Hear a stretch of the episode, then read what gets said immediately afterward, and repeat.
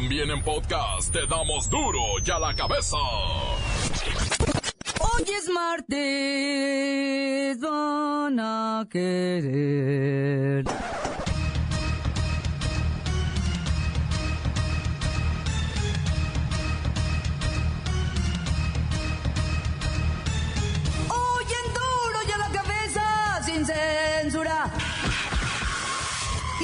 El presidente Peña Nieto en continuar la búsqueda de personas en edificios colapsados. Al parecer aún hay 40 personas bajo los escombros. Y hoy los mexicanos están trabajando para apoyar a la gente que más lo necesita. Y lo que no se vale es que haya gente que pretenda, que pretenda obstruir ese tipo, la ayuda de los mexicanos, de las autoridades y que quieran ser obstáculo para esa ayuda. Suman 331 muertos por el sismo de 7.1 grados, 196 son de la Ciudad de México. A pesar de que la mayoría de escolapios regresan hoy a clases, son cerca de 10.000 escuelas dañadas. Cientos de ellas tendrán que ser demolidas. Todos los días vamos a estar dando el corte, ya se ha publicado en la página de la CEP el corte de hoy de las escuelas que se han revisado eh, y que ya tienen un dictamen de seguridad estructural eh, positivo, es decir, que son escuelas que ya fueron revisados por los expertos. Y el día de hoy, el corte que tenemos del día de hoy, empiezo por la Ciudad de México, de 676 escuelas que cuentan con este dictamen de seguridad estructural y que por lo tanto podrán operar el día de mañana. En cuanto a, a las otras entidades, les voy a dar los números totales de las escuelas que ya pueden abrir. En el caso de Chiapas son 17.844 escuelas que ya van a poder tener operaciones el día de mañana. En Guerrero son 12.203. En el caso de Hidalgo son 8.599. En el caso del Estado de México son 2.255. En el caso de Oaxaca son 8.943. En el caso de Puebla son 5.876. En el caso de Tlaxcala son 1.840 y en el caso de Michoacán son 13.868. El estado de Morelos continúa eh, sin clases, así nos lo ha informado eh, la, autoridad de esta entidad. Un millón de personas aún no tienen agua en Iztapalapa. Para proveerse deben pagar mil pesos por una pipa o robar. Ahora resulta que todos los partidos quieren renunciar a los recursos públicos y que se destinen a la reconstrucción del sureste. A esto es a lo que se llama populismo o demagogia. Lola Meraz nos tiene las buenas y las malas de la declaración de guerra entre Norcorea y los Estados Unidos. El reportero del barrio con una larga lista de las actividades de la delincuencia. Ya está de regreso la Liga MX y la Bacha y el Cerillo nos pondrán al día en la agenda futbolística.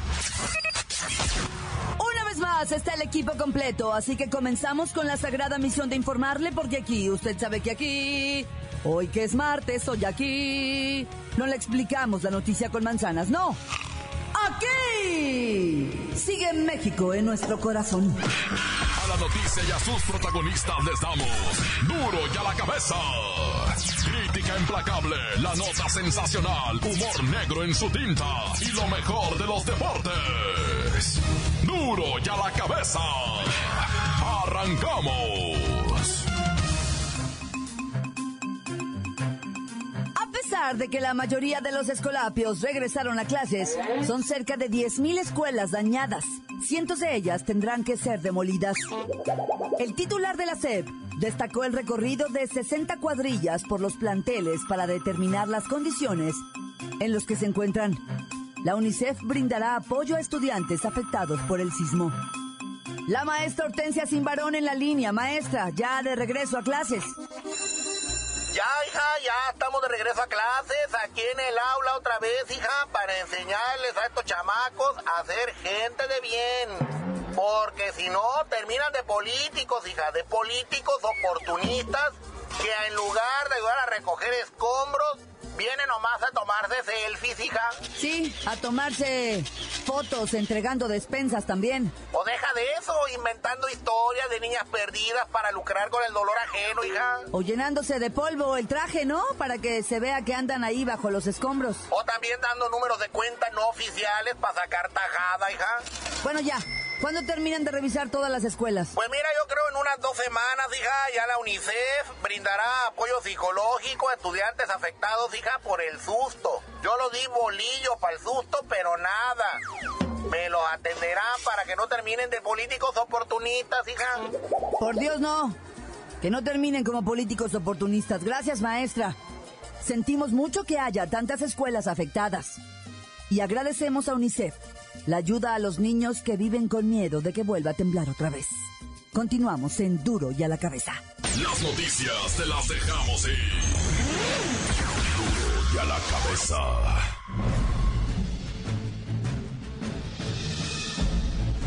Atención pueblo mexicano.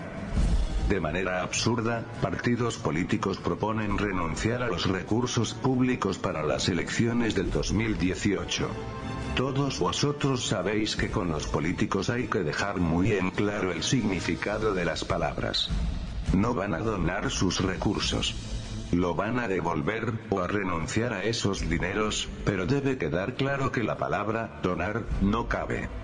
El dinero se los da el pueblo a través del INE, no se los regala. Pero cuidado. Esta idea de actuar en apoyo a las miles de familias damnificadas, puede parecer que es una evolución en la forma de hacer política, sin embargo hay que reflexionar sobre esto, y no dejar nada mal amarrado, porque con estas personas bien sabemos que no se puede confiar. Pero ahí no termina todo. La propuesta en su magnitud va de que todos los partidos renuncien al financiamiento de los próximos dos meses, con esto se reunirían mil millones para la reconstrucción. Pero la idea también es eliminar los 200 diputaditos plurinominales, y los 64 senadores que entran por la misma vía plurinominal. Esto dejaría las cámaras con 300 diputados en lugar de 500, y 64 senadores en vez de los 128 que hoy tenemos. La propuesta está en Cámara de Diputados y hoy se reúnen en el Congreso. De hecho, lo podrían decidir hoy mismo cuando menos renunciar al 100% de los recursos del INE para que esos dineros se vayan de inmediato a la ayuda para los damnificados. Si todo esto es cierto y prospera, me voy a permitir decir que estamos viendo el posible derrumbe del cacicazgo de los grupos políticos, y esto sería una de las más grandes noticias para él. Pueblo mexicano, pueblo mexicano, pueblo mexicano.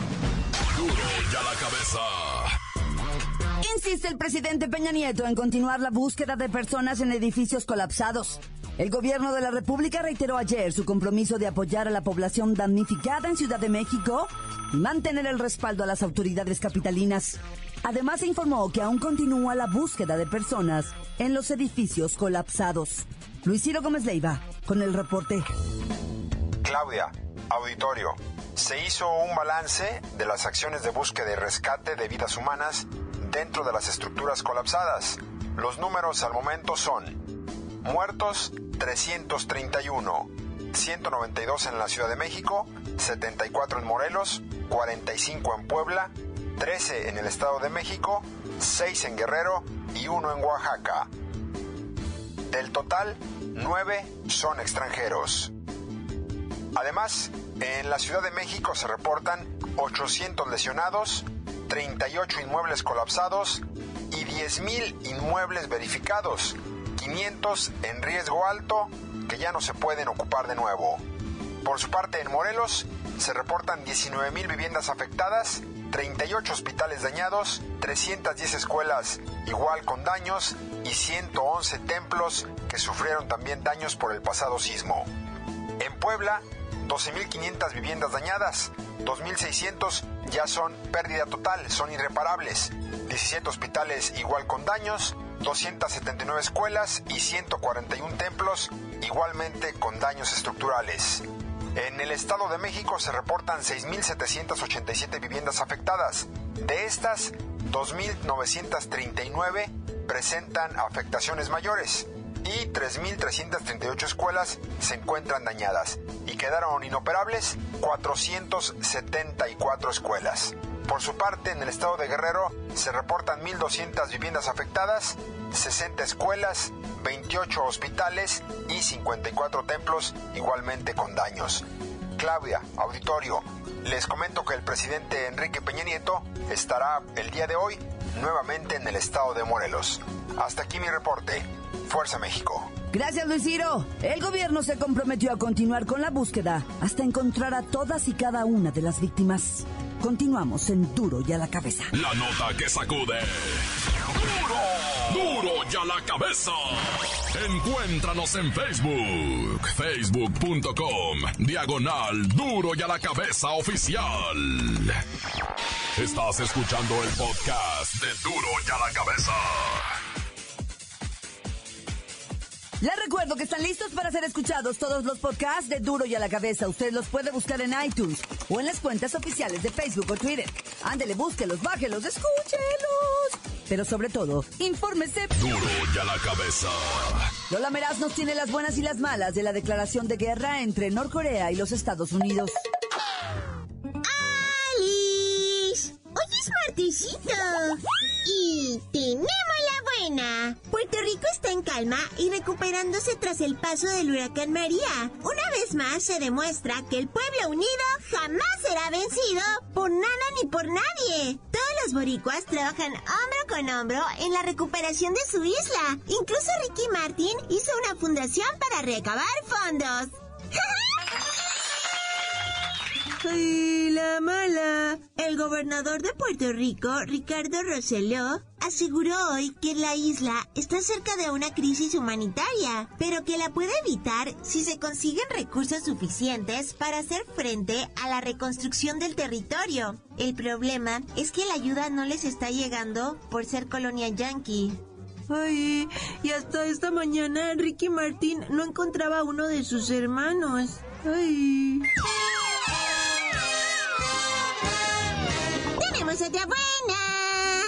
Los malos entendidos entre Corea del Norte y Estados Unidos parece que tendrán un buen mediador. China se ofrece a calmar los ánimos norcoreanos de guerra si los gringos se ponen en paz y dejan de hacer comentarios irónicos del líder Pyongyang. ¡Muy bien! Además la comida china es mega rica. ¡Ay, la mala! El ministro norcoreano de Exteriores, Rim Jong-il, afirmó que Estados Unidos le ha declarado la guerra a su país y que Pyongyang se reserva el derecho de derribar aviones estadounidenses fuera de su espacio aéreo. Ay, estos no van a parar hasta que uno salga lastimadito. En serio, ya párenle.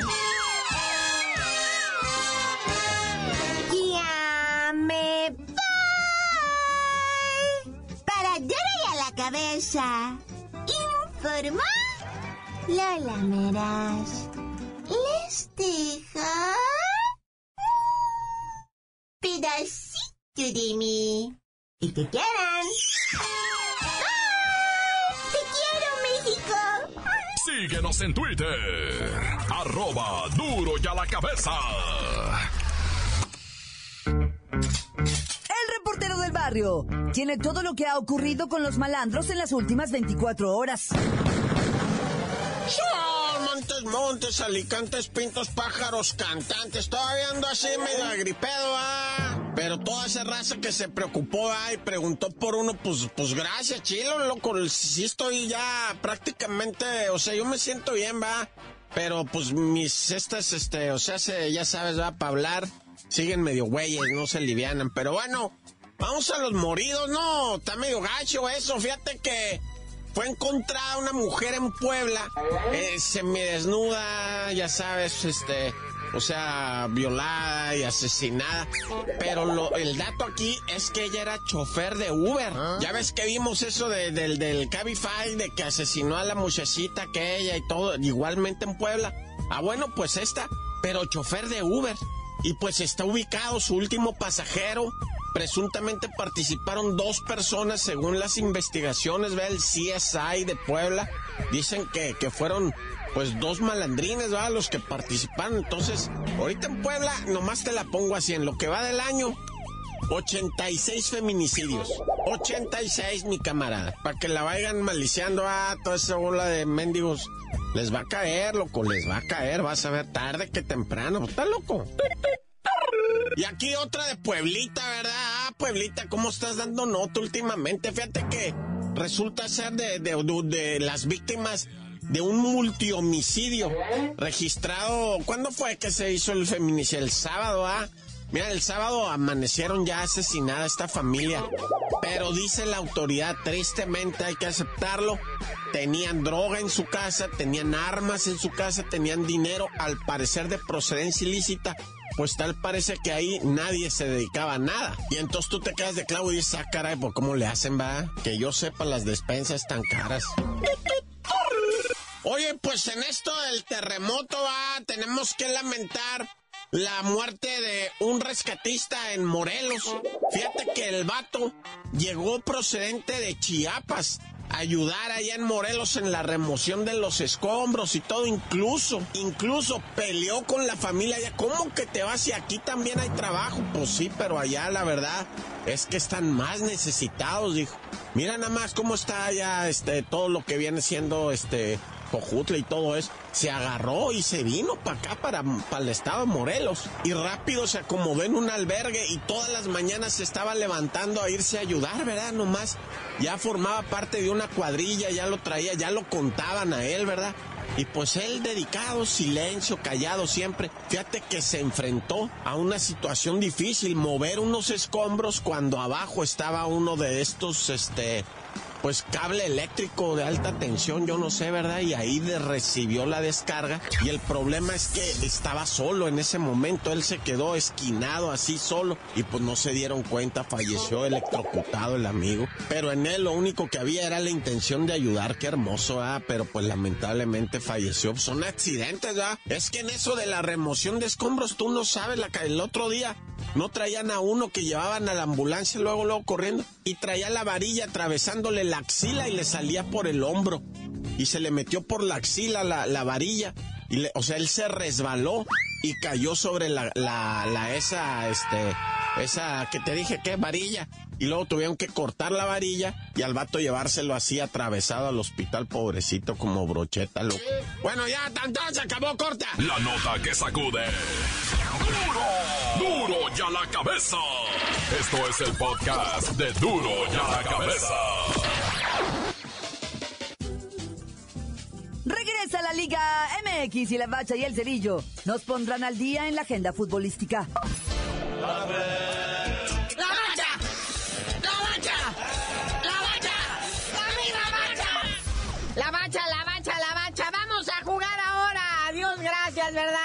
La jornada 11, acuérdense que la que está faltando es la jornada fatídica, la 10.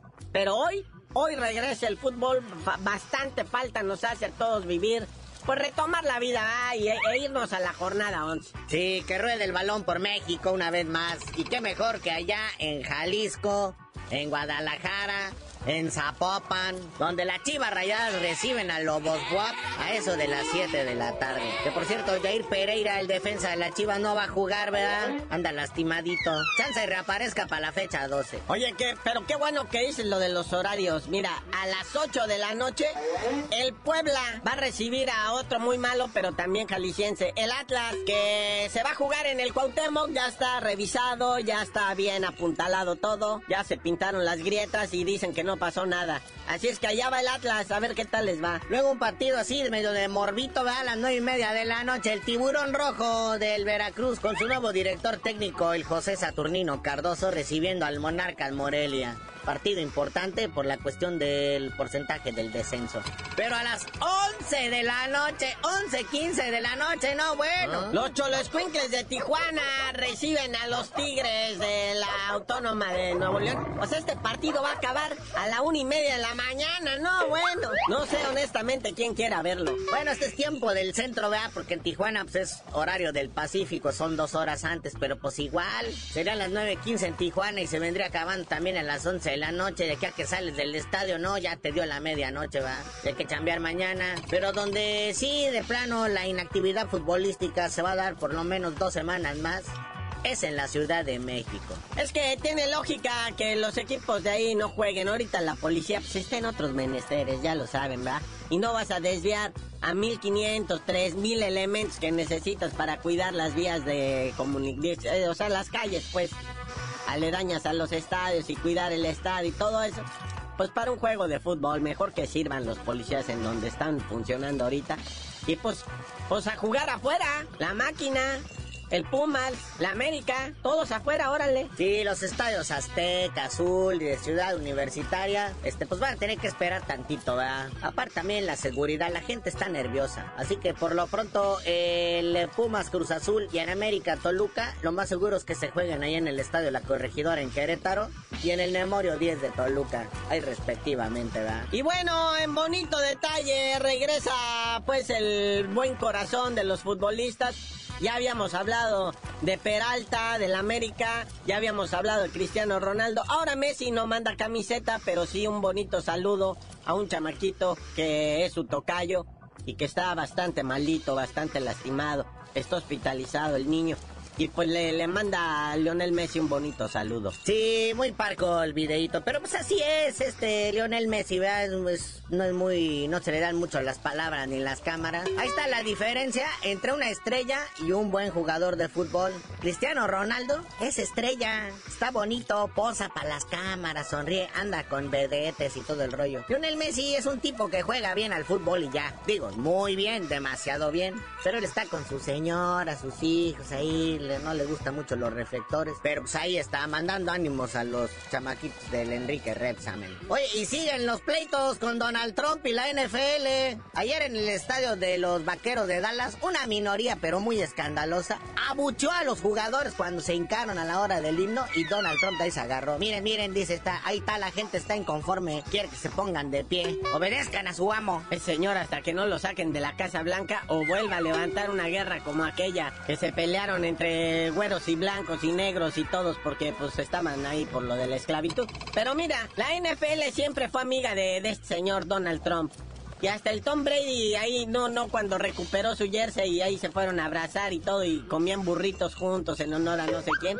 Y bueno, ahora el Tom Brady ya le dijo, ¿sabe qué, señor presidente? Está loco. Sí, este mariscal de campo de los Patriotas de Nueva Inglaterra, los flamantes campeones de la NFL, ya también le dieron la espalda.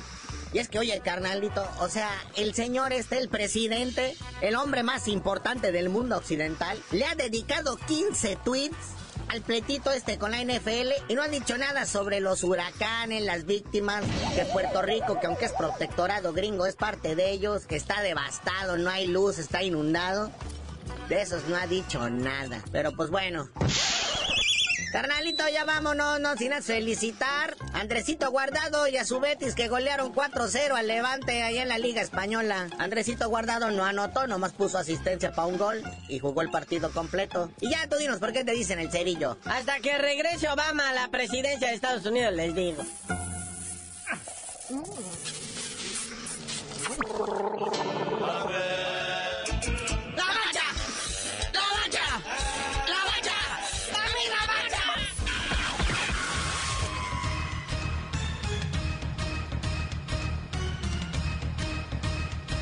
Por ahora hemos terminado. No me queda más que recordarle que en duro y a la cabeza, hoy que es martes, no le explicamos la noticia con manzanas, no. Aquí se la explicamos con huevos. Por hoy ya no pudimos componer el mundo. Los valientes volveremos a la carga. Duro y a la cabeza. Duro y a la cabeza es Miguel Ángel Fernández, Claudia Franco, Arturo González, Eddie González y la producción de Luis González, el señor X. Duro y a la cabeza. Una producción original de MBS Radio.